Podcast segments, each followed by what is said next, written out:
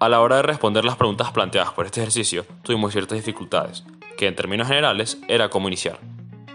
Al principio no sabíamos muy bien, por así decirlo, cómo entrarle al ejercicio, es decir, cuáles fórmulas utilizar para llegar a los resultados, cómo hacer un análisis general del mismo para así facilitar su comprensión.